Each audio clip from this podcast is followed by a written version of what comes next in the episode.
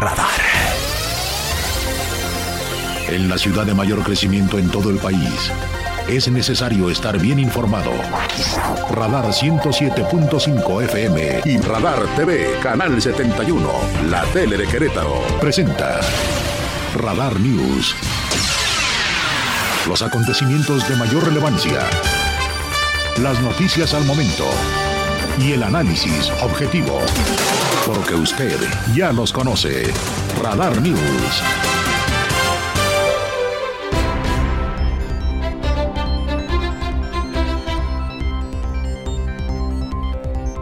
¿Cómo están? Muy buenas tardes. Qué gusto saludarle en una nueva emisión de Radar News. Soy Andrés Esteves, quien junto con un magnífico, extraordinario equipo de compañeros y compañeras les saludo. Estamos chambeando para llevarle toda la actualidad del día. Ya sabe, aquí no hay refritos.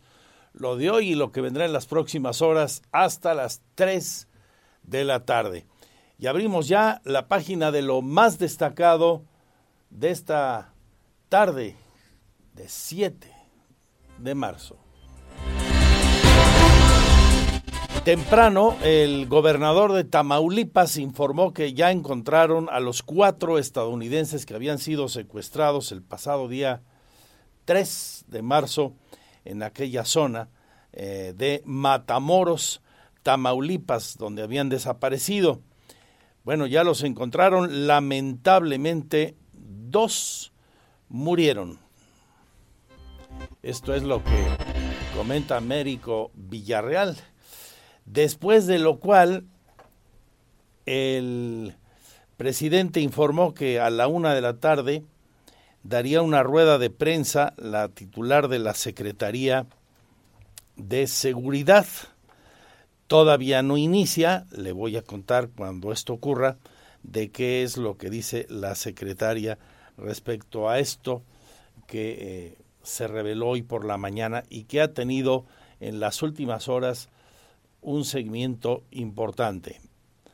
Por un lado, ya entregaron al gobierno de Estados Unidos a los dos sobrevivientes de aquel secuestro.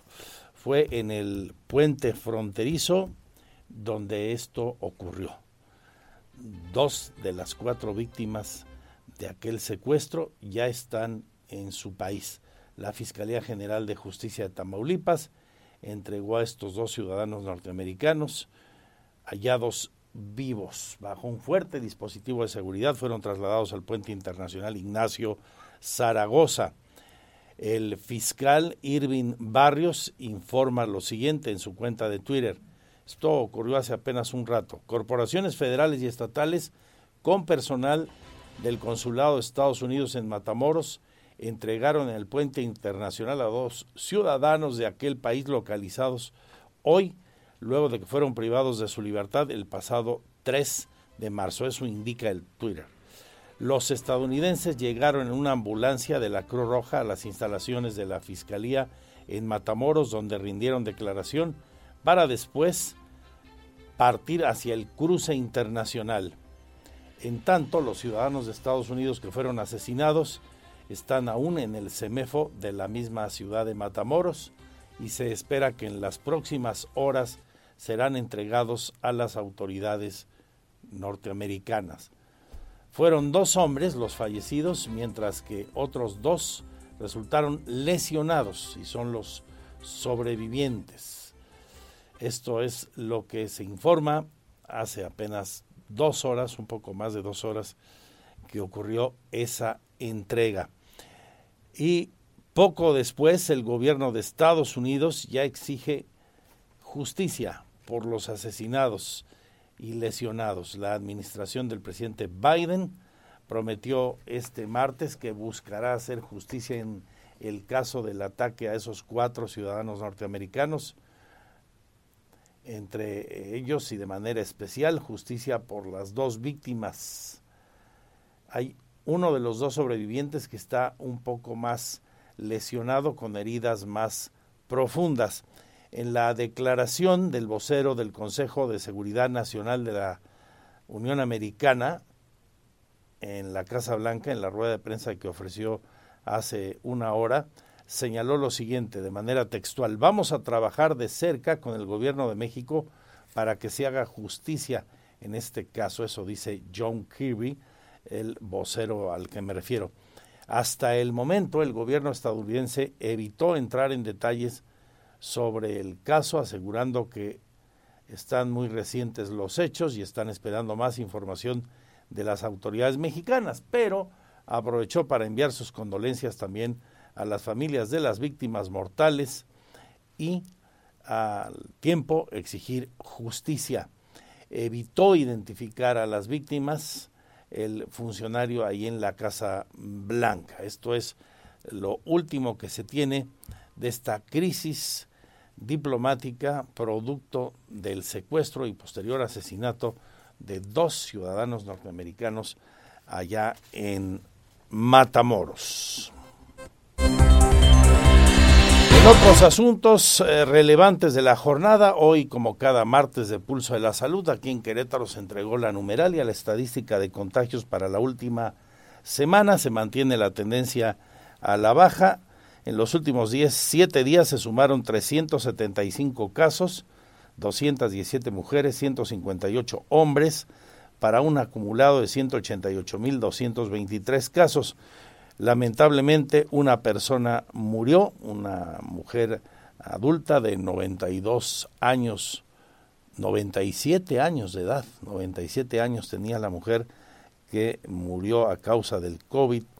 Esta anciana lamentablemente se nos adelantó y es una más de las 6.936 víctimas de la pandemia. Nuestro pésame a la familia de esta anciana y de todos quienes han perdido a un familiar, todas las familias de quien han lamentado la pérdida de un ser querido a lo largo de estos dos años y pico de la terrible pandemia del COVID-19. Ahí está la gráfica para la gente que nos sigue en la tele, en el 71 de Easy Radar TV, la tele de Querétaro, y le comparto a la gente que nos escucha en esta, la potencia informativa más importante del centro del, centro del país, en la frecuencia modulada.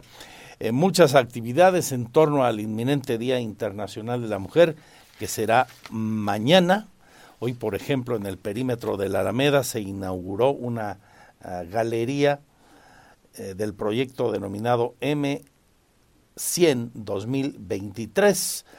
Participan 120 artistas quienes durante tres días estuvieron trabajando para representar mediante la pintura, la ilustración y la fotografía a 100 mujeres mexicanas que han dejado su vida por este país. Una de ellas es la artista independiente Paulina de los Cobos, quien pintó en acrílico sobre Trovicel a la escritora mexicana Guadalupe Nettel. Vamos a platicar con ella y con otros artistas y a invitarle a que visite usted la Alameda, recorra el perímetro de la Alameda Hidalgo, que está muy bonita, por cierto, y pues el centro histórico monumental, que es una joya de la humanidad, de las cosas destacadas el día de hoy.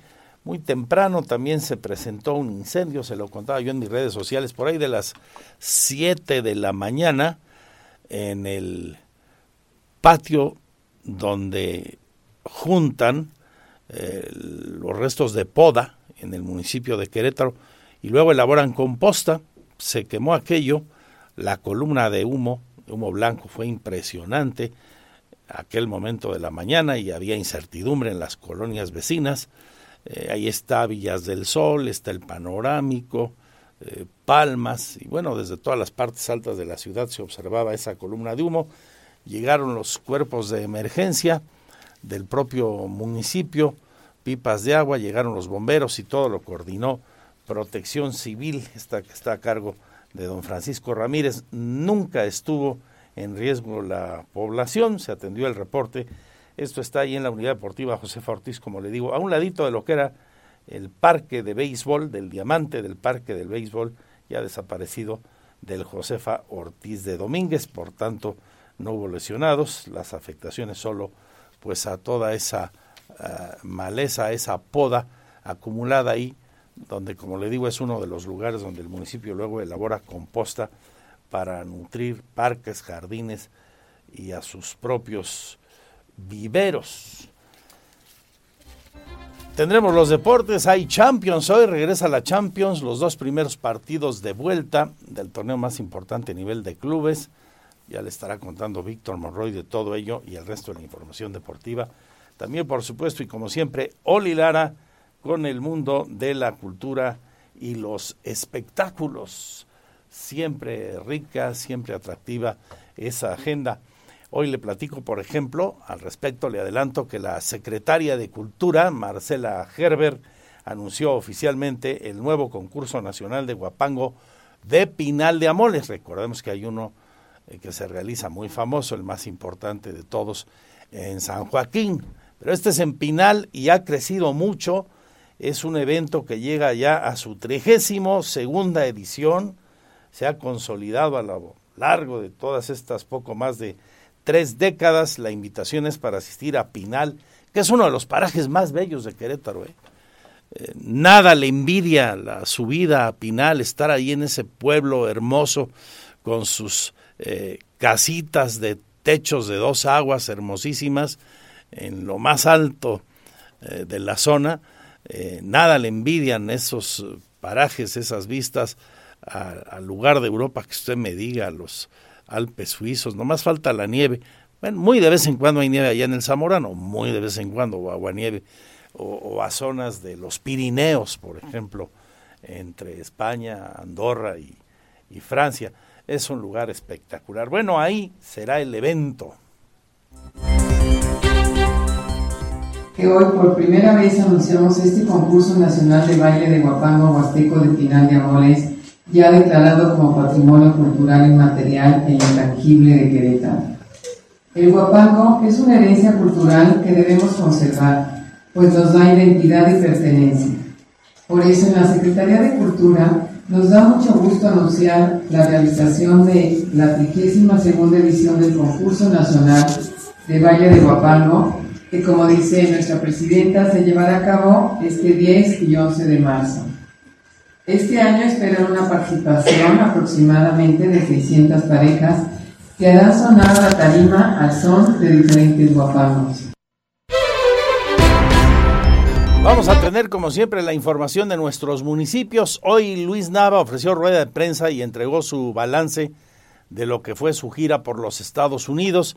Recordarán que la semana anterior le entrevistamos en directo en una exclusiva que nos otorgaba desde eh, California ahí donde acababa de visitar Netflix y Cisco, ahí con esa empresa se firmó un convenio muy importante eh, que tiene que ver con procesos de datos para el Centro de Desarrollo e Innovación Bloque que se construye acá por la zona de la 5 de febrero, muy cerquita del puente Bernardo Quintana. De esto habló hoy a su eh, llegada a México, después de que llegó a nuestro país y ofreció su primer rueda de prensa el edil capitalino. Durante esta gira de trabajo, nuestro principal prioridad, nuestra principal prioridad fue promover el Centro de Innovación Bloque y formalizar convenios de entendimiento para el, bajo el esquema de las cuatro Es. Las cuatro Es con las que queremos generar este ecosistema en el bloque son educación, empleo, emprendimiento y entretenimiento con cuatro objetivos muy claros. Posicionar a la ciudad de Querétaro como un polo de innovación en México, atraer empresas que generen empleos e inversión y que integren cadenas de valor. También vincular el emprendimiento local desde incubadoras hasta el capital semilla y buscar programas de capacitación para desarrollar y fortalecer el talento en Querétaro. Bueno, pues todo el detalle de esto tras la gira que eh, encabezó Marcelo Ebrard, el canciller mexicano que acompañó a varios de los alcaldes de las ciudades más importantes del país, donde pues Nava fue a buscar posicionar a Querétaro de la forma en que usted acaba de escuchar y nos confirmó el día de hoy. Eh, a propósito del presidente municipal Luis Nava, hoy dio a conocer que ya analizan, pero es un hecho que ocurrirá, qué trabajadores en qué áreas del municipio se van a ir también a chambear a casa, a hacer eh, home office a propósito del inicio de la obra en su etapa más crítica de la 5 de febrero y con la reducción a un solo carril en la lateral, ahí en, una zona importante eh, de la que hemos hablado mucho a lo largo de todos estos días. Se suma así al movimiento de trabajo a distancia en el que van a participar escuelas de educación básica, tanto públicas como privadas. Hoy, por cierto, la UCEBEC ha publicado la lista de las escuelas que no tendrán clases presenciales la semana del 21 de marzo y en adelante. Luego ya vienen las vacaciones. Bueno, el municipio también mandará a casa a trabajar a un grupo importante de trabajadores. Están por definir cuáles para que del 21 en adelante solo hagan su chamba desde casita. Están por definir quiénes se van ahí a home office al tiempo de recordar que hay programas importantes como las rutas de transporte acercándote y el programa Crobici para que la gente no utilice en lo posible su automóvil. Las escuelas más próximas a las 5 de febrero, las que están vinculadas con la vialidad que no cerrarán, están ahora mismo eh, mostrándose en nuestras pantallas del 71 de Easy. Puede consultarlas en las redes sociales de Radar y por supuesto en nuestro portal andresesteves.mx, la fanpage Magazine TV Cro o andresesteves.mx, que es la misma dirección de la web con las noticias y nuestro canal en streaming. Estamos en contacto ya e interactuando contigo, con ustedes. Permanezcan con nosotros. Hay mucho más de lo que le voy a informar y que procedo a hacerlo después de esta pausa. Es breve en el sumario general de la información de hoy, 7 de marzo.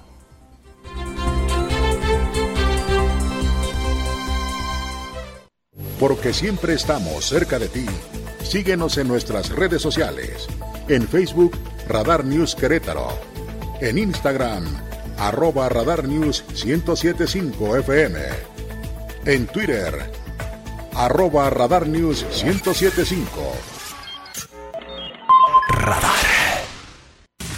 Este es el resumen, lo más importante del día en Radar News. Es presentado por los más exquisitos platillos de comida tradicional mexicana de restaurante Hacienda Los Laureles. Toda la actualidad de este día en resumen.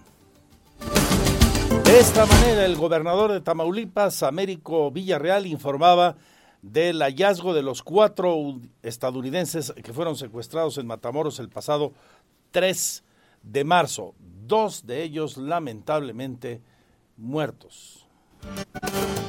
Es una llamada del gobernador. Sí. Ese, Américo, mira, ese, eh, te están escuchando, ¿eh? Aquí en la, en la conferencia. ¿Puedes informarnos?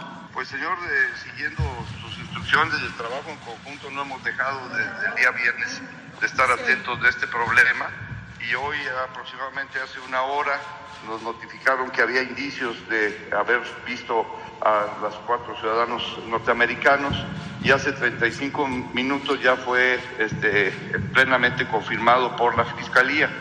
Eh, de los cuatro hay dos de ellos fallecidos, una persona herida y la otra con vida y ahorita van las eh, ambulancias y el resto del personal de seguridad a dar el apoyo correspondiente pues para el traslado y el apoyo médico que se pueda requerir.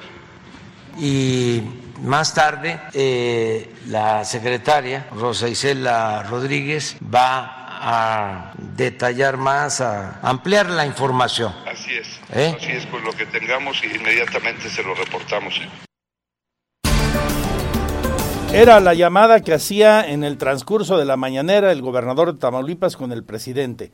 El presidente después abundaba, él en lo particular, que a la una será la conferencia de prensa de Rosa Isela Rodríguez. No ha iniciado esta, tan pronto inicie le iré dando a conocer qué es lo que expresa la funcionaria mexicana.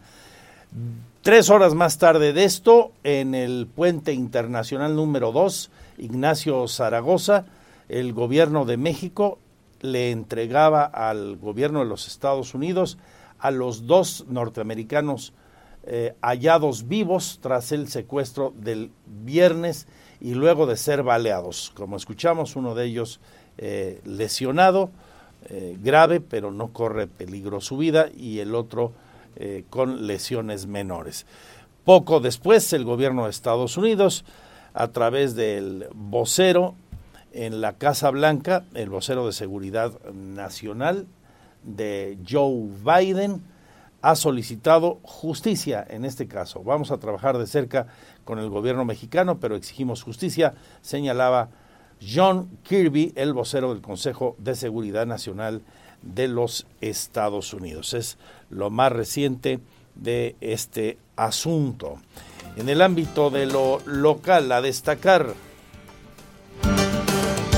anuncian las jornadas Mujeres contigo todos los días la directora de Administración y Planeación del Gómez Morín, Gabriela Trápala Martínez, anuncia que el Instituto Queretano de la Mujer y el DIF llevarán a cabo el 18 de marzo en ese espacio esas jornadas que tienen el objetivo de otorgar de manera integral apoyos interinstitucionales del municipio de Querétaro y acercar los servicios y acciones a las mujeres. Esto será el día 18 de marzo y tiene que ver con los festejos conmemorativos al Día Internacional de la Mujer. Bajo esta óptica, esta jornada promueve apoyos interinstitucionales en una jornada de colaboración efectiva y coordinada entre el Sistema Estatal DIF, el Instituto Queretano de las Mujeres y el CISEC e Manuel Gómez Morín. ¿Qué es lo que queremos eh, hacer con este evento.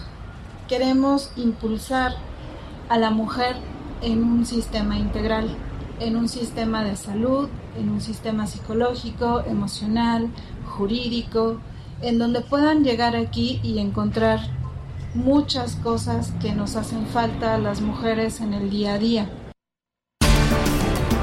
Ah, sobre la mujer en Querétaro, se detecta que aquí el 25 de las mujeres que fueron violentadas por sus parejas regresan con sus agresores. Esto dice eh, la directora del Instituto Queretano de la Mujer, Marisol Curi Lorenzo. Aquí su explicación. Y eso es lo que estamos tratando de reforzar. Se reforzó y por eso logramos bajar a este del 70 al 25, porque pusimos más atención en todo lo que era esta parte de reforzar sus redes y su economía, la libertad financiera.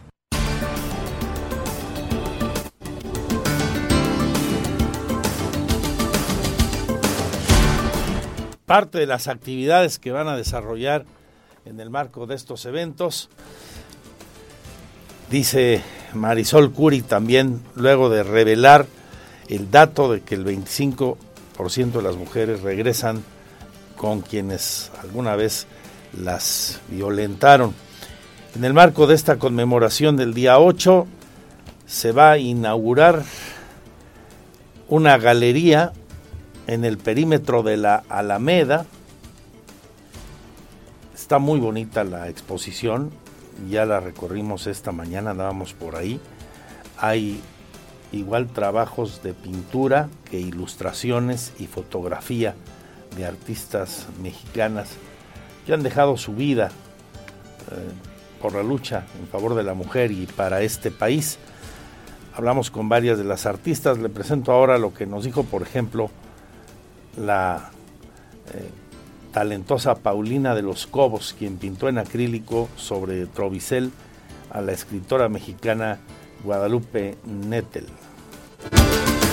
Pues estoy muy orgullosa de poder estar pintando en la calle. La verdad para mí es todo un acto político como mujeres poder ponernos a pintar aquí en la Alameda en un lugar tan transitado.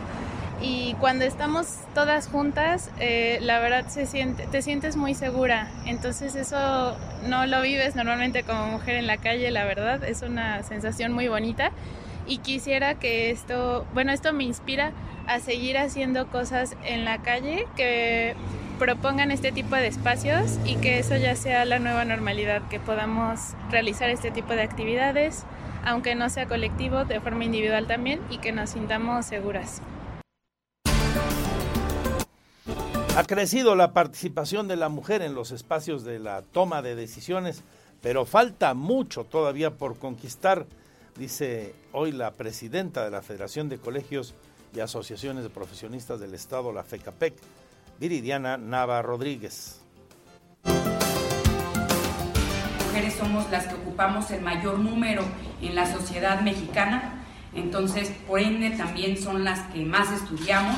Sin embargo, eh, lo mencionan este, ya muchos artículos e investigaciones que las mujeres que oscilan entre la edad productiva o cuando somos mamás entre los 30 35 años, ahí es cuando está el tema de desempleo, porque muchas veces a la hora de conciliar este, quién se va a quedar en casa al cuidado de los hijos, eh, etcétera, pues muchas veces esta brecha laboral que mencionaba Gaby sobre que el hombre gana un poquito más que la mujer, entonces ahí se toma una decisión de va a ser la mujer la que se queda al cuidado porque el hombre es el que trae más recurso a casa.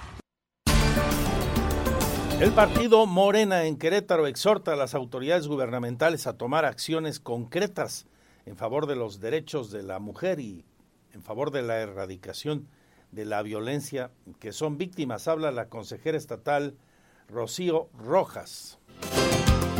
Hoy alzamos la voz de manera respetuosa pero contundente para decirles a los gobiernos panistas que no pedimos el viento de la Rosa de Guadalupe exigimos que hagan su trabajo para disminuir de manera definitiva las desigualdades, la discriminación, la violencia en todas sus formas, la garantía de nuestros derechos. Las mujeres, claro que lo merecemos porque aportamos una incansable labor a la sociedad a la que pertenecemos y porque los derechos no se piden, se ejercen. Nuestro posicionamiento es en memoria de todas las mujeres que han sido asesinadas por el ejercicio de sus derechos.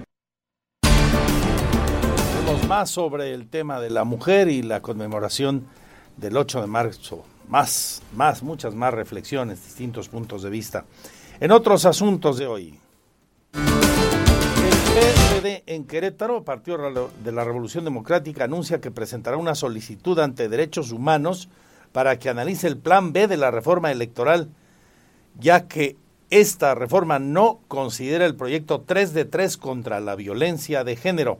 Es Raquel Castro, secretaria de Asuntos Electorales del Sol Azteca. Que presentan iniciativas nuestras diputadas federales, nuestras senadoras, para que las leyes se hagan valer. Hoy nos preocupa el plan B. ¿Por qué? Porque no lo quieren quitar el plan B. ¿Qué quieren hacer? Pues que, que lleguen al poder los violentadores con el 3 de 3 entonces, es una lucha que, el PRD hoy está defendiendo. Este, nos invita el Comité Nacional a participar este, presentando este, una iniciativa en, la Comisión de Derechos Humanos que estaremos presentándolo en días posteriores y, también se estará replicando en, los 32 estados todo este, este tipo de, de secuencias Haz de política y políticos, considera el presidente de la Junta de Concertación Política de la sexagésima legislatura de nuestra Cámara de Diputados que en este momento no es necesario que el Congreso gaste en un sistema de voto electrónico para los diputados ahí en sus diferentes eh, deliberaciones y votos. Habla de ello, por tanto, Guillermo Vega, panista absolutamente del voto digital por una razón o por dos razones. La primera, somos un estado que territorialmente eh, tiene mucha buena comunicación.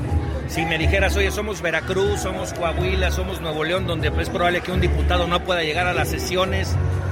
Esto sucede a nivel federal en la Cámara de Diputados, donde vienen diputados de los 32 entidades, donde puede haber demoras de vuelos, cortes de circulación en carreteras, autopistas. Pues te digo, está bien en esos sentidos. ¿Qué es lo real? que se ha abusado de las votaciones electrónicas. Ahorrarse ese dinero, pide Guillermo Vega. En otros temas, inauguran Laboratorio de Innovación Tecnológica Aeroespacial Sustentable en la Universidad Nacional Aeronáutica de Querétaro. Lo hizo con la representación del gobernador, el secretario de Desarrollo Sustentable, Marco del Prete. Y hoy por eso es importante la inauguración de este laboratorio, porque Querétaro vuelve a ser punta de lanza en el sector aeroespacial.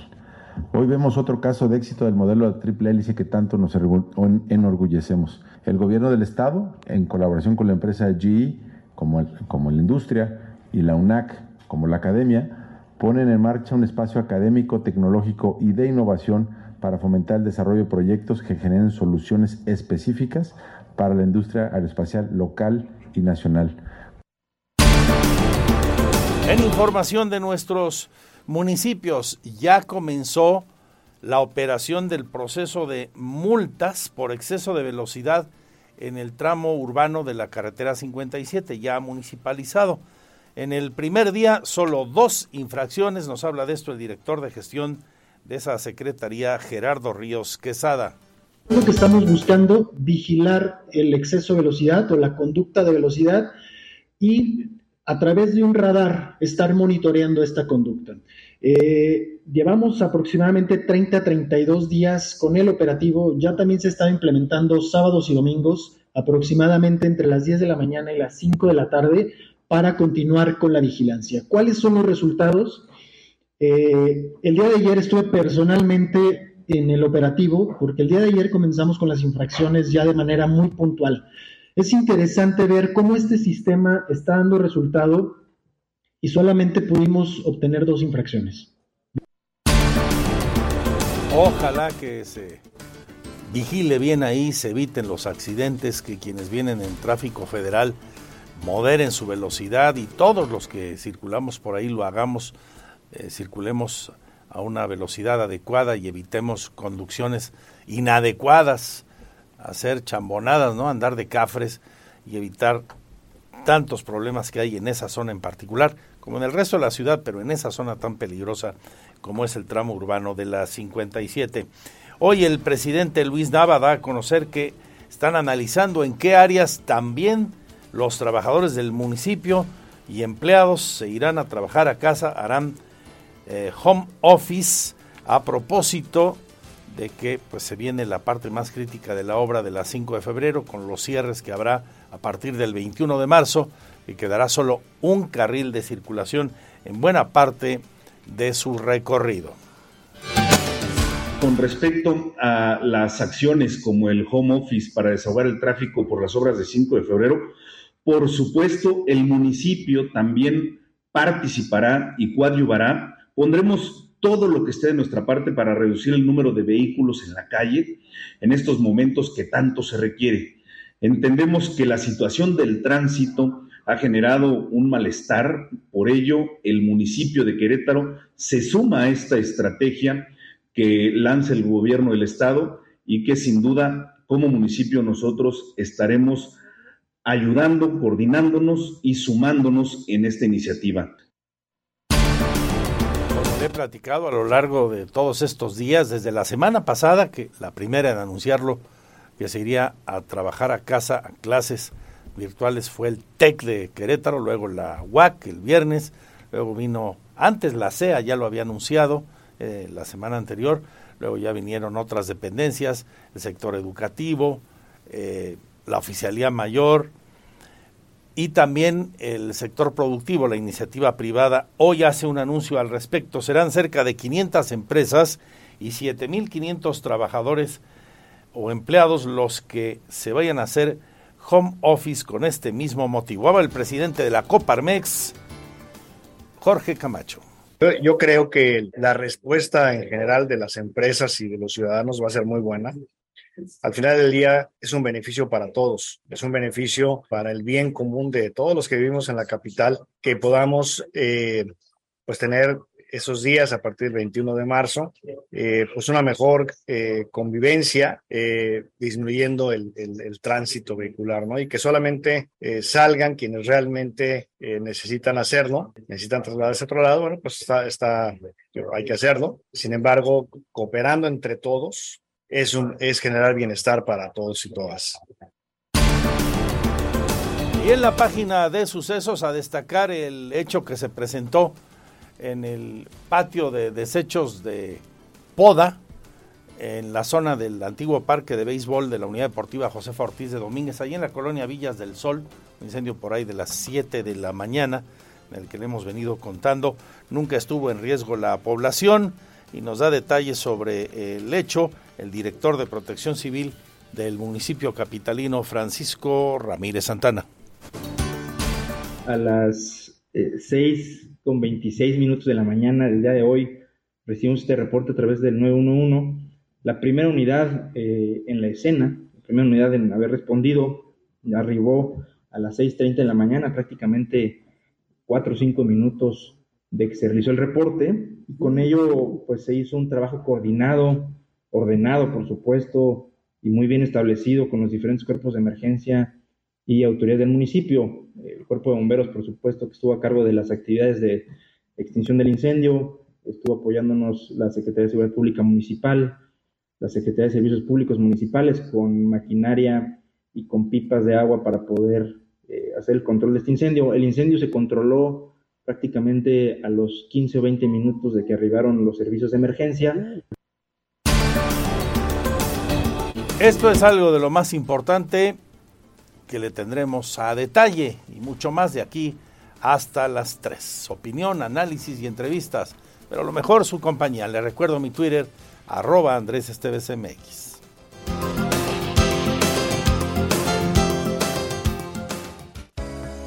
Estas son las efemérides del 7 de marzo. El 7 de marzo de 1864 nace Ricardo Castro, quien se distinguió como pianista y compositor musical de fama internacional. Fue director del Conservatorio Nacional de Música. Para el año de 1876, Alexander Graham patenta el teléfono en Estados Unidos basándose en el diseño de Antonio Meucci. En 1912, Ronald Amundsen anuncia el descubrimiento del Polo Sur.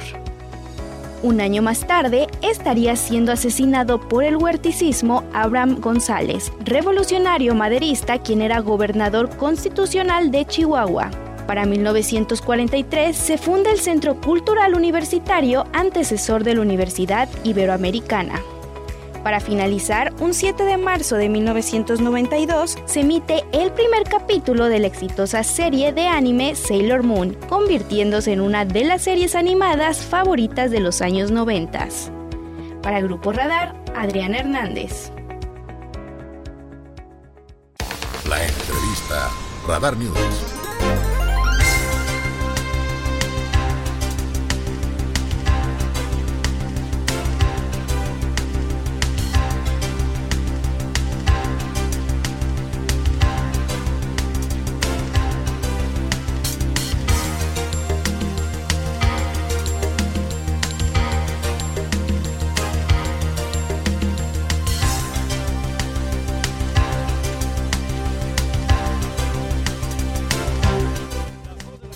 Abrimos la página y mesa de reflexión que mantenemos desde ayer de manera virtual con muchos temas vinculados con la mujer a propósito del Día Internacional de la Mujer que se conmemora mañana. La abrimos hoy eh, con la secretaria de Gobierno, Lupita Murguía Gutiérrez. Lupita, ¿cómo estás? ¿Cómo estás, Andrés? Encantada de estar aquí contigo en este programa Hace mucho que no venía aquí a la cabina de Radar News. Qué bueno que te diste un tiempo, muchas gracias. Encantada. Eh, decías el otro día, es el tiempo de las mujeres. Ayer lo comentaba el gobernador en el auditorio Josefa Ortiz de Domínguez, donde tuvo un, evento con, con mujeres. ¿Por qué es el tiempo de las mujeres, Lupita? Pues mira, Andrés, quienes tenemos eh, ya muchos años en el servicio público, participando incluso en puestos de elección popular, somos muy conscientes que ahora sí, el siglo pasado, eh, que, está, que es el siglo pasado, pero no está tan lejos, eh, para ocupar un puesto de representación popular, para obtener un puesto de, de decisión, lo obtenías a pesar de ser mujer. Es decir, eh, de, eh, la, la, la, corriente era que... Pareciera que como con el agravante. Con el o sea, lo tuvo, pero es una mujer capaz pero este tiene tal o cual desempeño y una serie de justificaciones. Oh, y, te acuerdas, de aquellas frases, no, es que eh, la UAC no está preparada para tener una rectora. Es que el Tribunal Superior no está preparado para tener una mujer. Es que el, país. el país no está preparado para ser gobernado por una mujer. La Corte. La Corte. Y mira, ahí están las mujeres. Participando ahora ya como una, un movimiento de mujeres muy brillantes, pero normal, como natural a, a la composición de la sociedad. Yo creo que esa es la palabra, ¿no? Hoy se ve natural. Hoy se ve natural. ¿Crees que se vea natural que sea el tiempo de una mujer en la presidencia municipal de Querétaro? Mira, sí, yo creo que es tiempo de la mujer en la presidencia municipal de Querétaro, en cualquier otra, en el Estado, también en la de la República. Es el tiempo de las mujeres en la Corte, de la presidencia de la Corte. Se contra, contra la voluntad de, del Señor.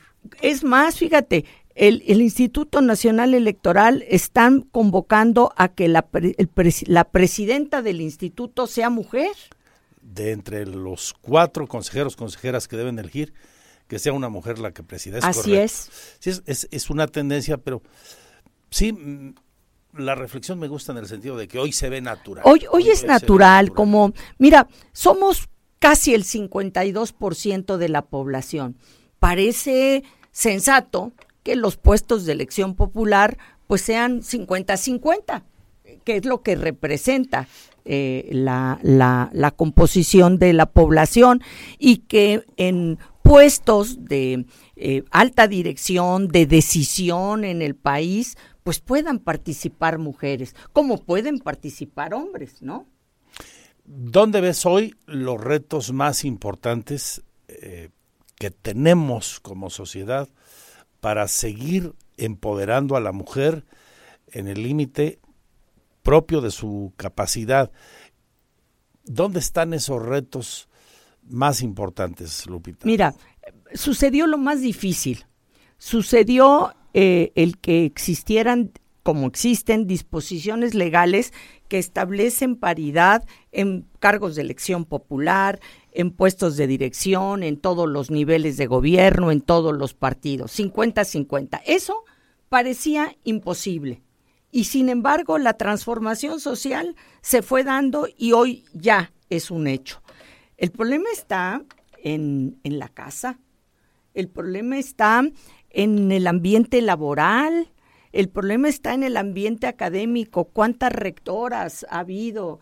E, es todavía sigue siendo un espacio de no fácil acceso. Eh, eh, las mujeres vimos en la pandemia que se disparó el tema de la violencia familiar.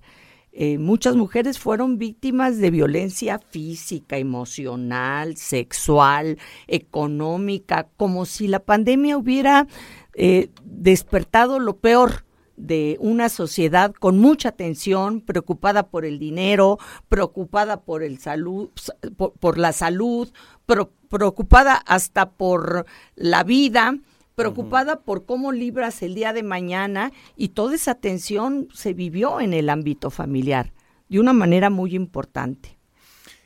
Tan importante que tuvo expresiones brutales, la, la violencia de género, la violencia intrafamiliar, en general la violencia contra la mujer, los feminicidios.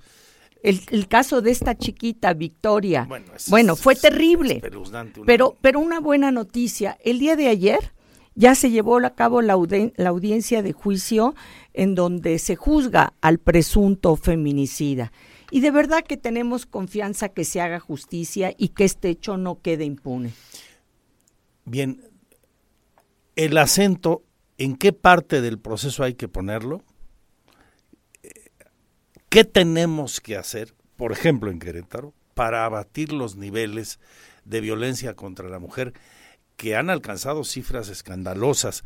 Tenemos eh, en determinados meses un nada honroso primer lugar nacional de violencia de género.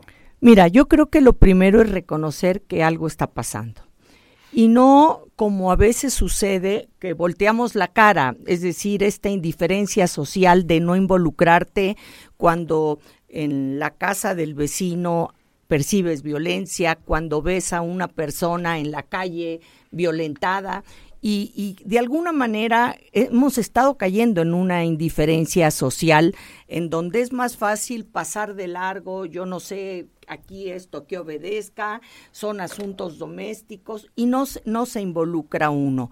O pensar que es un asunto entre mujeres, de mujeres y para mujeres. Necesitamos eh, generar esta conciencia eh, social de que pues tenemos que erradicar la violencia. A mí me llama la atención una información que hoy transmitimos eh, de Marisol Curi Lorenzo, la directora del Instituto Queretano de la Mujer, que dice que han detectado que el 25% de las mujeres del estado de Querétaro atendidas en el refugio para mujeres víctimas de la violencia extrema regresan con sus agresores. Yo creo que es un problema de falta de oportunidades, falta de opciones. A ver, si ha sido desde lo económico, seguramente. Desde, tiene mucho que ver. No les queda de otra. es, es, es, muy grave. Miedo cultural también. Mira, seguramente un, un asunto cultural, las mujeres, por lo pronto de mi generación, fuimos educadas para ser madres, para ser esposas, para mantener a la familia unida siempre. Y entonces este deseo de decir, bueno, eh, así sea eh, en perjuicio mío, yo voy a mantener a la familia unida y a mis hijos con el papá y voy a buscar llevar la fiesta en paz. Sí, sí hay esta eh, convicción, ¿no? De como por lo menos unas mujeres fuimos educadas. Ya después aprende uno que la vida puede ser distinta. Pero, pero, pero hay, hay este, esta eh, formación social. Pero por otro lado, el tema económico. Si no tienen manera de eh, sostener a los chavos, a las niñas, este, pues tienden a volver a la familia eh, o creyendo volver a la familia es en mucho también el que pues el señor que es el proveedor pues vuelva a apoyarla para el sostenimiento, ¿no? Que es una de las expresiones de la violencia contra la mujer, no es solo la física, la psicológica, la económica. Está esa, la económica, ¿no? mucho más presente de lo que uno se imagina, a juzgar por estos datos. No, que te, que te castigan en lo económico. Es decir, eh, una forma de agresión en la pareja es la presión económica, el castigo económico, no darte el dinero que necesitas, ya no para... Eh, beneficio de, de, la mujer, sino para el sostenimiento de la familia. Eso eh, es una forma de, control que, que, que ejerce en muchos casos eh, el esposo, ¿no? O la pareja. El tiempo de la mujer hacia dónde tiene que caminar para encontrar su mejor escenario, además de todos estos retos que se están enfrentando. Yo, yo te decía que tiene que ser un esquema de normalidad. Es decir, eh, por ejemplo, cuando eh, se establecieron las cuotas de género, ¿te acuerdas? Sí, claro. Por ahí del 96, que era 30% de las legisladoras tenían que ser por lo menos mujeres.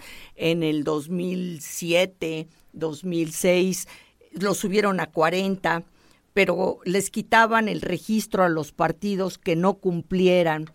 y, había muchos comentarios. Luego aparecieron las Juanitas. Luego aparecieron las... Donde los, los partidos simulaban Así es. Simulaban esa equidad de género. Y ponían a una mujer con el arreglo previo de que al llegar a tomar protesta, tomaba protesta, se iba y entraba un suplente que era el que siempre se había pensado el esposo, el papá, el no sé qué. El, el que era el candidato deseado. El real. El real era, era el suplente. Y bueno, todo esto traía una especie como de desvalorización, es decir, entras a esta posición porque no porque seas capaz, no porque puedas hacer un buen desempeño, lo entras porque formas parte de la cuota de género al que el partido está obligado. Y, había un criterio de desvalorización. Afortunadamente, pues muchas mujeres, eh, como dijera el clásico, haya sido como haya sido, tuvieron ocasión de participar, de probar que tenían capacidad, ocupar un espacio propio y hoy eh, tienen su propia, su propia eh, pues presencia, su propio proyecto. Ya no están ahí porque se ocupaba esa cuota de género, sino Así porque es. lo fueron conquistando en las urnas, al interior de su partido, no sé qué. Y es normal verlas en funciones eh, como legisladoras, como servidoras públicas, y a, y a lo mejor en algún momento formaron parte de esta, eh, pues, eh, eh, minusvalizada este, cuota de género, ¿no? Sí, que en su momento era oportuna Sí, y necesaria sí, porque culturalmente veníamos arrastrando décadas de que la mujer no tenía los espacios y no había cuadros, no había formación, no se había motivado nada para que la mujer participara. Yo creo que estamos ya en el punto en el que muy pronto mm, ya la cuota de género tendrá que desaparecer. sí, y ser una, una mm, eh, cuestión natural, no 50%, pero tampoco impedir que pudiera ser 60, es decir, la- el porcentaje de participación que las mujeres eh, se ganen, el porcentaje de participación que las mujeres en una trayectoria acrediten, no, no llegar a estas medidas que tienen, creo yo, como tú bien dices, un carácter transitorio. Sí, porque eh, el hecho de que ya no sean necesarias, Sí. en su momento esas cuotas de género, querrá decir que la mujer plenamente y la sociedad hizo lo necesario, conquistó el espacio. Así es, y, y tendrá las posiciones que se merezca. natural, ¿no? Así es. A veces será más del 50%, a veces menor, pero es un proceso natural. Y, y, y para lo que siga, ¿no? Así es, así es. Y en medio de todo esto que comentamos, ¿te ves compitiendo por la presidencia municipal, Lupita? Pues mira, eh, te voy a decir, y, y es caer en los clichés de a todos los que les preguntas, realmente los tiempos están muy adelantados, no solamente en Querétaro, sino a nivel nacional. Y por decirte algo, mi, mi participación en esa posición o cualquier otra requiere necesariamente que yo dé buenos resultados como secretaria de gobierno. Pasa necesariamente por eso. Y esto pues implica que yo no pueda desatender pues mi actividad porque es como la casa del jabonero, la Secretaría de Gobierno, son problemas diarios y te lleva a esta condición de que con frecuencia puedes, si no cuidas todo muy bien, pues bueno, puedes resbalar. Entonces, en esta circunstancia, creo y estoy convencida de cualquier proyecto tiene que pasar necesariamente por un buen desempeño. Hay posiciones en el gobierno, recuerdo mucho a un amigo entrañable, amigo mutuo, eh, que fue presidente municipal de Querétaro, priista, Manuel Ceballos Zurueta, que decía, hay posiciones en el gobierno, hay puestos, para decirlo en términos muy coloquiales, que más que una silla agradable es como sentarte en un barril de pólvora.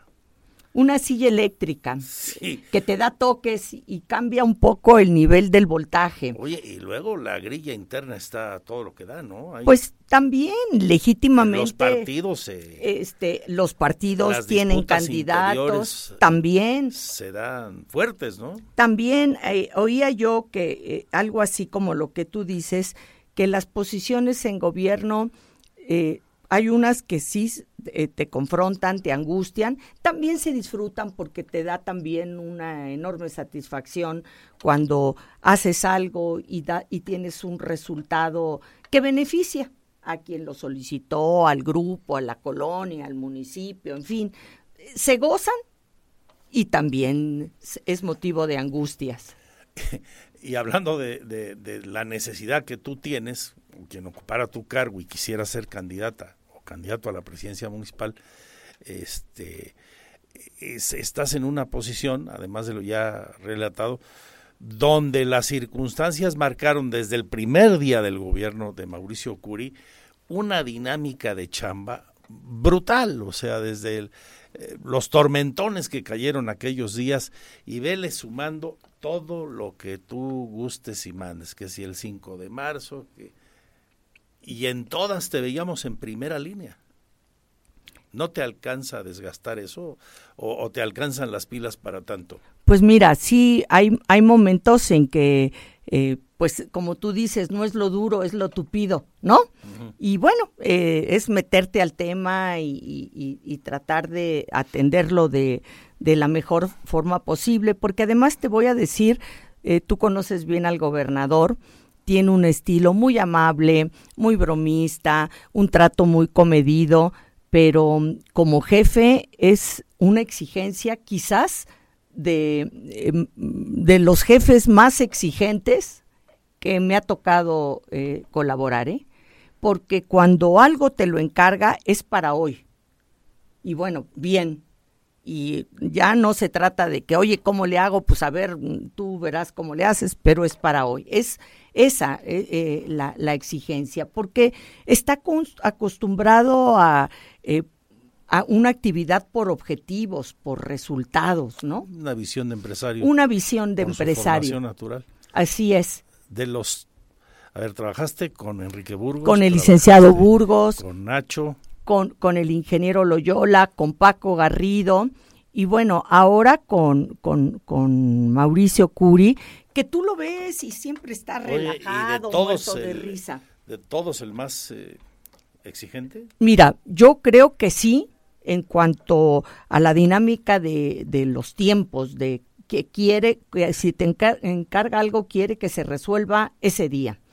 El ingeniero Loyola también era, era muy exigente en ese sentido. Y bueno, pues este, te das cuenta que si ya te lo encargaron, Hay es, que hacerlo. es, pero hoy, este, seguramente al, pudiera habérselo encargado a alguien más, porque hay veces que no son, no siempre son asuntos de tu resorte y dices, esto sí, este asunto. Necesito que en Jurica hoy se ponga una bomba, hoy, en, un, en un, una inundación que está en la entrada. Una bomba nueva para sacar el agua y tal, esto y el otro. Y yo lo oía y decía, eh, gobernador, me estás indicando, sí, te lo encargo a ti porque ya lo encargué y lo quiero hoy. O sea, ¿sabe dónde? Eh, Qué gran reto, ya que tocas el, asunto de Mauricio Curi, de qué dimensión tan grande es el que eh, se aventó con la 5 de febrero. Ahí va en juego mucho. Desde luego lo más importante creo el que nuestra ciudad y la zona metropolitana disfrute de una mejor movilidad. O sea, ese era un reto pendiente y ya no se podía, como él mismo dijo en su momento, patear el bote esperar a que viniera el de atrás y él aventarse el sexenio de muertito. Voy a parafrasearlo. Pero eh, el reto es mayúsculo por las afectaciones, sí. por la irritación social que genera eh, la obra temporalmente durante este año y hasta electoralmente pudiera pasar factura. Sí. ¿Qué te dice? ¿Tú cómo ves todo eso? Tú te acordarás, Andrés, cuando mm, eh, ya no sé ni cuándo, pero hace muchos meses eh, se presentó a los medios de comunicación, a los directores de medios, el, el proyecto del Paseo 5 de febrero. Y el comentario era, híjole, esto es un suicidio político. Algunos eh, comentaban. Analistas decían eso. Así es. Y bueno, te he de decir, eh, el, el gobernador está consciente que es un reto enorme, pero se tiene que hacer. Como, como dice él, utiliza una expresión de que cuando los chavos, y tú te acordarás, iban al cine y decían, el de atrás paga, el de atrás paga, pues ya llegó el de atrás y le toca pagar. Entonces, pues esto lo tengo que hacer porque se necesita hacer, ya no aguanta eh, el desarrollo de Querétaro, el crecimiento de Querétaro, esta, esta vialidad. Y a la Secretaría de Gobierno a tu cargo le ha tocado una labor importantísima ahí, eh, que es la concertación política. Sí. ¿Qué has percibido en la sociedad y en los actores afectados? Mira, eh, yo creo, y lo que he percibido es que la sociedad de suyo dice, bueno, sí, es necesario esta obra, qué bueno que se va a hacer, va a estar mejor Querétaro, vamos a tener un mejor transporte público porque eh, pues va a haber un carril confinado, la circulación va a estar más ágil porque en vez de estar en dos o tres saltos antes de poder dar la vuelta a la derecha o a la izquierda, pues es un, una gasa continua, ¿no? Eso está bien. Pero el punto es el hoy, el hoy. Eh, estos eh, días de, sí. de mentadas de madre, de que voy a vuelta de rueda, más, más de alguno que nos escucha o muchos están en esa coyuntura, de que hay cada loco que, oye, en lo que va del año, cinco personas han sacado un arma por un conflicto vial. Es que es, es terrible tener que llegar en un momento dado a un lugar y no poder hacerlo. A mí me pasa, yo hago una hora, por lo menos, para llegar a un punto en el centro o al centro de congresos, un poco más. Y es desesperante cuando te toca un accidente, cuando desafortunadamente a alguna persona se le descompuso un coche y ya estamos parados. Pues este, no hay manera ni para atrás ni para adelante y llegas tarde, ¿no? Este, es, es algo, es algo horrible. Creo que es de las sensaciones que más desquicia a la población. Frustrante. Que no puedas dejar al hijo en la escuela, que te la cierren, que en el trabajo vas en el transporte público, que saliste dos horas antes para tomar el camión, que el camión tardó, este, que te subes al camión y resulta ser que de repente pues ya no, no llegaste al trabajo y te la pasan una vez. Pero ¿cuántas veces el jefe va a permitir que los empleados lleguen tarde? Sí, pues no. Entonces es un tema muy, muy, muy real el enojo eh, de, la de la sociedad en esto. Y no solamente eso, por ejemplo, eh, esta 5 de febrero es un reto, pero hay otro reto también muy importante que es el acueducto 3. Desde la gestión a nivel federal para que la Comisión Nacional de Agua autorice el, traer una nueva eh, cantidad de agua a la zona metropolitana de la ciudad de Querétaro, el reclamo de comunidades en el trayecto del acueducto 3. Que, Ayer en Simapán daba yo esa nota. En Simapán y frente a la Conagua en la Ciudad de México, vecinos de, de aquel municipio del lado Hidalgo pretendiendo pararle la obra a Querétaro. Así es, llegaron un grupo de personas del lado de Hidalgo, incluso a través de Simapán por agua, como si fuera un desembarque, ¿no? a, precisamente a, la, a la orilla de Querétaro y toman pues el cuarto de operaciones de máquina de la acueducto 2 y cierran el paso de agua un ratito. No, todo el día andábamos de verdad muy angustiados. Todo el día duró. todo el día. Este. Para cuando di la nota aquí traíamos como dos horas. Bueno, fíjate, todo el día. Este, eh, tuvimos comunicación porque ellos querían eh, que la mesa se lleve a cabo en la Secretaría de Gobernación en México nombraron a unos representantes, los atendieron en Gobernación México, los atendieron en Conagua México, esto va a continuar. Finalmente, en la noche, entregaron eh, el cuarto de operación de máquinas, sí.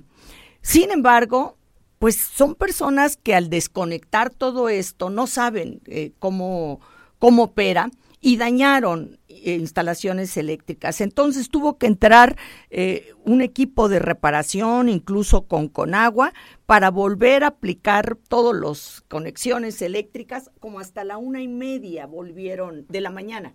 De hoy. De hoy volvieron a funcionar las bombas. Afortunadamente, los depósitos estaban con suficiente cantidad de agua y no hubo desabasto. Pero eh, ayer fue un día muy difícil pensando en que, pues sí, teníamos que resolverlo y, y sobre todo teníamos que volver a echar eh, eh, a funcionar el acueducto 2 porque nos íbamos a quedar, por lo menos como en diciembre, un 40% de las colonias de la zona metropolitana sin agua. Ese era el riesgo. En este momento ya está trabajando está, al 100%. Está funcionando bien, se reparó, van a seguir las mesas, eh, con gobernación, a las que tendrá que asistir la CEA, podremos asistir nosotros como desarrollo político y ver, pues bueno, cuáles son las, las, las demandas. Yo decía ayer, esto me está oliendo ya un tema politizado. Pues mira, este, y no es que seamos... que alguien los echa a andar. Pues sí, es que viene el acueducto 3 y es una forma de ejercer presión a un gobierno que se ve en la necesidad de iniciar una nueva obra y bueno, pues este, además es la misma eh, derecho de paso el que va a tener el acueducto 3 respecto del acueducto 2. Y sí, es, eh, estamos en tiempos políticos, eh, muchas de las presiones tienen carácter político. Esperemos se resuelvan, creo que estamos a tiempo. Yo creo que sí, ayer se pudo atender, atender y, y gobernación entró, con agua entró. En su visita a Querétaro y en la reunión en México con Adán Augusto López, el secretario de Gobernación, y con el propio presidente, entendemos que la obra tiene el visto bueno del gobierno federal al día de hoy. Así es, así es, así es.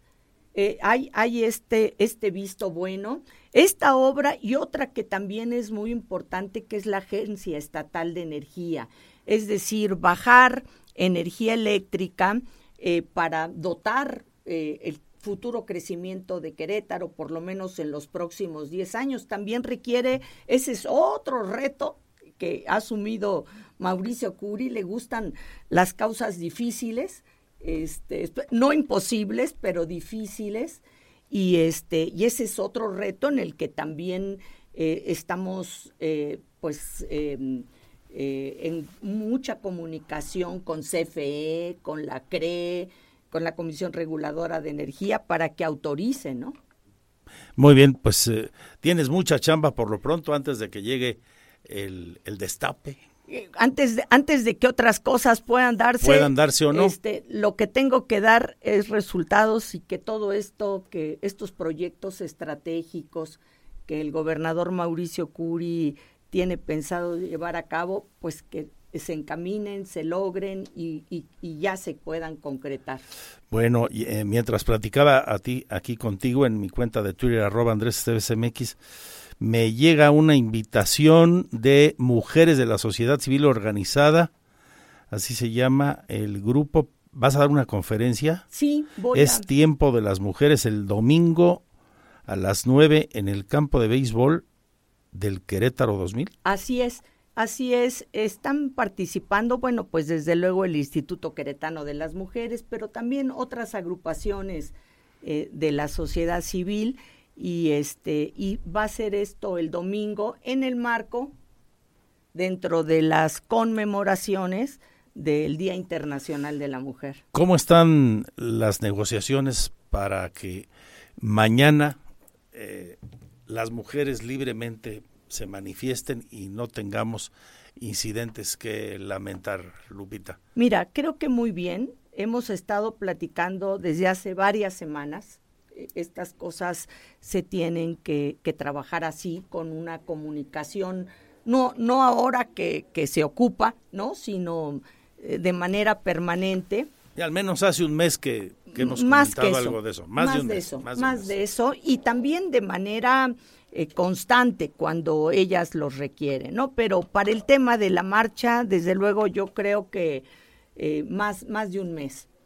Y eh, va a haber mm, diferentes contingentes. Van a salir uno de, la Alameda, quizás el más numeroso, otro del Gómez Morín.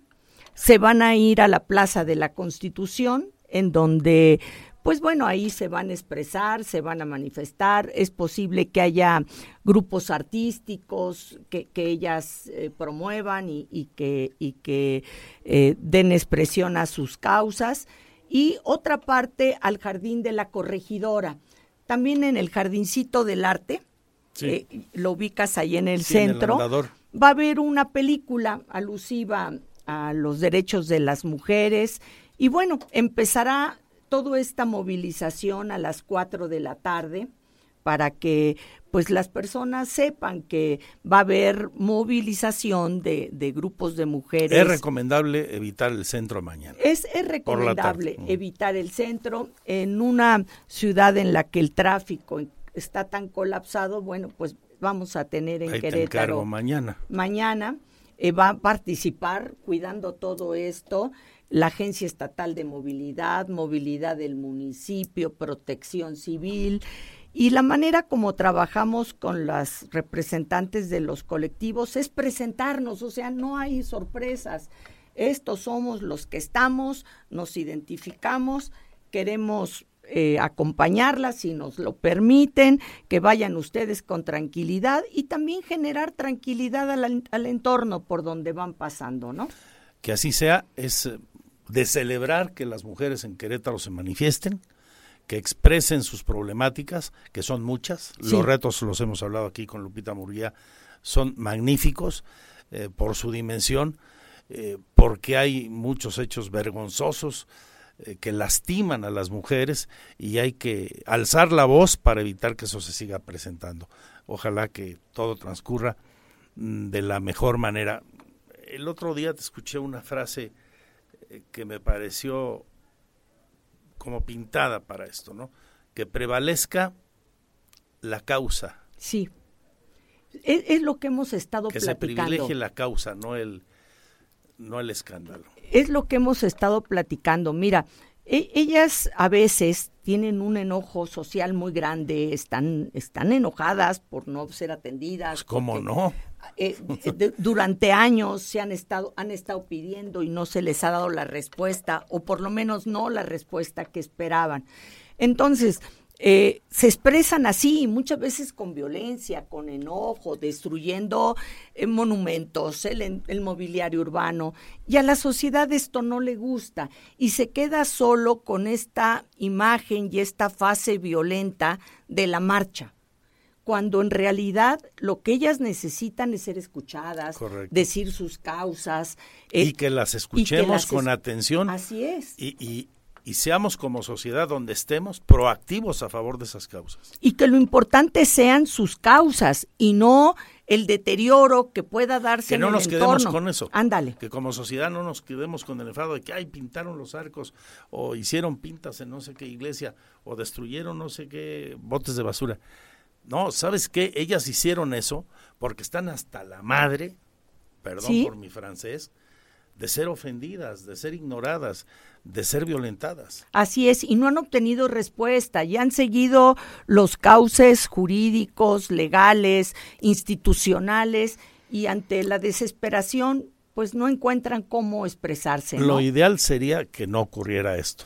Yo espero, yo espero que, que estas manifestaciones de violencia, de agresión, etcétera, pues eh, de alguna manera no sea el signo y la marca de esta marcha. Muy bien, pues ya este, te quitamos mucho el tiempo, gracias. Tenemos más que comentar con la audiencia, pero eh, en esta mesa de análisis y reflexión sobre el Día Internacional de la Mujer, te quiero agradecer mucho que hayas estado con nosotros. Muchas gracias. Ayer iniciamos con esta experiencia. Mañana se va a poner bueno también tendremos aquí a una talentosa mujer del pancracio, a una luchadora. No me digas. Y a una mujer que trabaja en el taxi, imagínate en estos días tan complejos. Y durante toda la semana otras voces de mujeres y de hombres hablando sobre el tema. Me interesa mucho qué nos dice la, la, la mujer que trabaja en el taxi por dos cosas.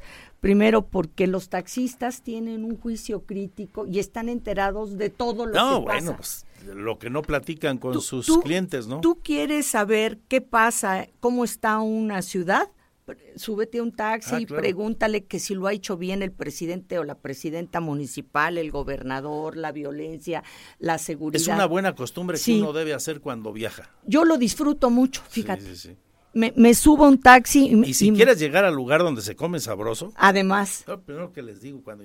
A ver, me vas a llevar a, a, un restaurante donde tú comes. Sí. No el. Un, lugar turístico, no, Donde tú vas a comer con tu familia. Y que digas, quiero comer bien, ¿a dónde vas? Y sales a gustísimo. sí.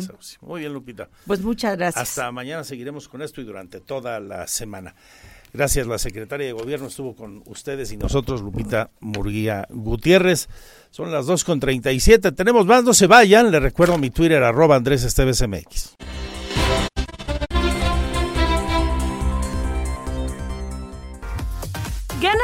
Efectivo con Radar 107.5 en operación. Sí, dinero en efectivo. Solo debes mantenerte atento a la estación verde y participar en las dinámicas de tus locutores para ganar 1.107.5 pesos para que lo gastes en lo que tú quieras. No te despegues del 107.5 y gana tu premio en efectivo solo con Radar en operación. Le platicaba hace un momento y lo comentábamos con la secretaria de Gobierno, Lupita Murguía, respecto de la información que hoy proporciona la directora del Instituto Queretano de las Mujeres. Aquí el detalle con Andrea Martínez. Se ha detectado que el 25% de las mujeres del estado de Querétaro atendidas en el refugio para mujeres víctimas de violencia extrema en regresan con sus agresores, dio a conocer la directora del Instituto Queretano de las Mujeres, Marisol Curi Lorenzo. Explicó que han identificado que esto se debe principalmente a causas de tipo económico y de vivienda, por lo cual afirmó que trabajan en reforzar este tema, así como sus redes seguras y de contención. No obstante, recalcó que el porcentaje de mujeres que regresan con sus agresores ha bajado, ya que hace un año y medio, cuando inició esta actual administración estatal, se tenía un 70%. Y eso es lo que estamos tratando de reforzar. Se reforzó y por eso logramos bajar a este del 70 al 25, porque pusimos más atención en todo lo que era esta parte de reforzar sus redes y su economía, la libertad financiera. Marisol Curi recordó que el refugio para mujeres víctimas de violencia extrema tiene capacidad para atender a 24 mujeres con sus hijas e hijos, pero que nunca ha estado en su total capacidad o rebasado. Durante la estancia de estas mujeres se les elabora un plan de vida para la inserción laboral y para que sigan con sus planes de estudio tanto para ellas como para sus hijos. Para Grupo Radar, Andrea Martínez.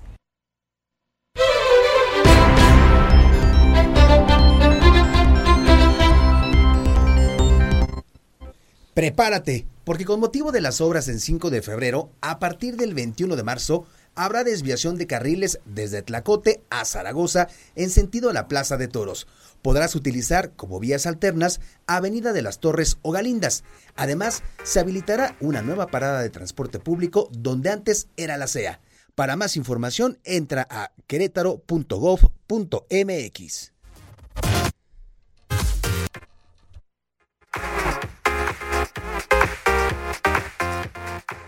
Porque siempre estamos cerca de ti. Síguenos en nuestras redes sociales. En Facebook, Radar News Querétaro.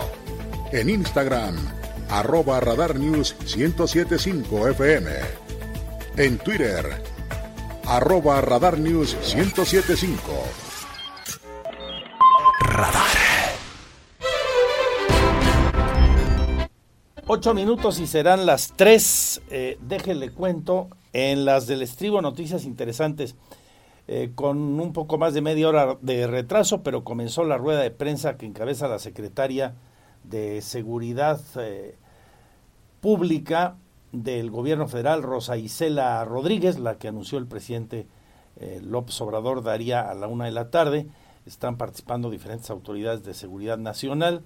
Está el fiscal general del estado de Tamaulipas. Luego recordemos de que hoy se dio a conocer que aparecieron los cuatro secuestrados, cuatro ciudadanos norteamericanos secuestrados el día 3 en Matamoros, dos de ellos fueron asesinados, uno más eh, eh, resultó lesionado, pero está vivo, gracias a Dios, y otro más eh, sin mayores problemas. O sea, hay dos asesinados y dos personas con vida, que por cierto, como ya le conté, ya fueron entregados en el puente fronterizo número 2 Ignacio Zaragoza a las autoridades norteamericanas.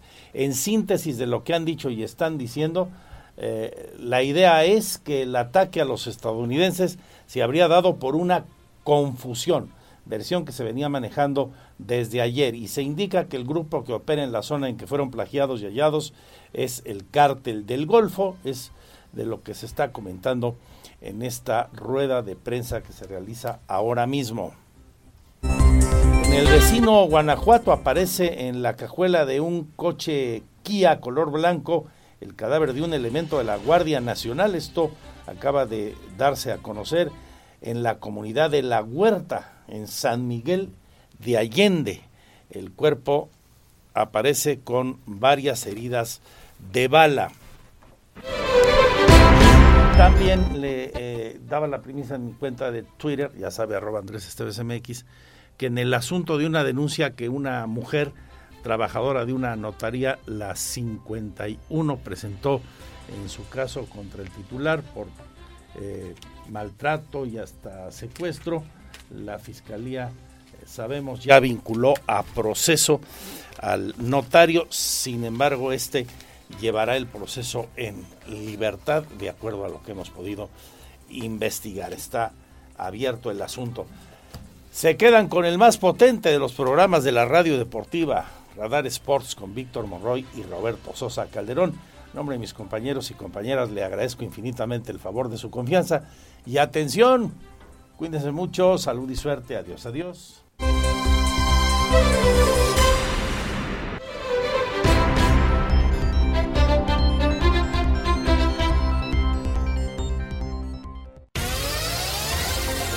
Ahora está usted bien informado. Radar News. Los acontecimientos de mayor relevancia, las noticias al momento y el análisis objetivo. Escúchalo por el 107.5 FM Radar y velo por Radar TV Canal 71, la tele de Querétaro. Usted ya los conoce. Radar 107.5 FM. Lo esperamos en nuestra próxima emisión.